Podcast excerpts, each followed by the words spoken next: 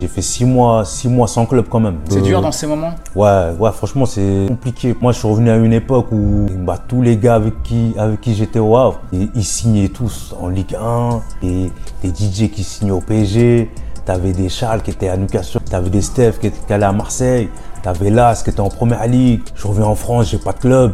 Et je me dis, putain, j'étais, je faisais partie des majors avec tous ces mecs-là. Aujourd'hui, c'est eux, ils sont là-haut, moi je suis là, j'ai pas de club et tout. T'es là, tu t'entraînes tout seul.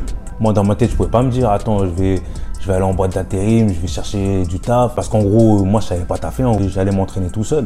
Au jour où où il y a un agent que je connaissais, il m'appelle et il me dit, ouais, euh, il y a un club en D2 Suisse qui cherche un défenseur central. Est-ce que tu as déjà joué défenseur central? Moi, j'avais pas joué ça, tu vois. Moi, je formais latéral droit.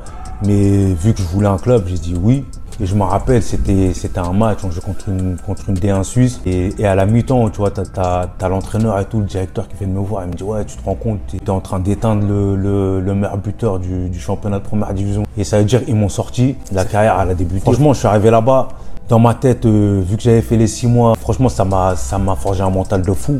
Je me suis dit, vas-y, j'arrive là-bas, faut qu'ils me prennent. Je vais tout faire pour euh, pas retourner dans la merde que, euh, que j'étais. Je suis arrivé là-bas, franchement, déterminé. Et au bout de 45 minutes, ça, ça, ça a payé et c'est là que ça, tout, tout a démarré en gros. Franchement, tout est possible.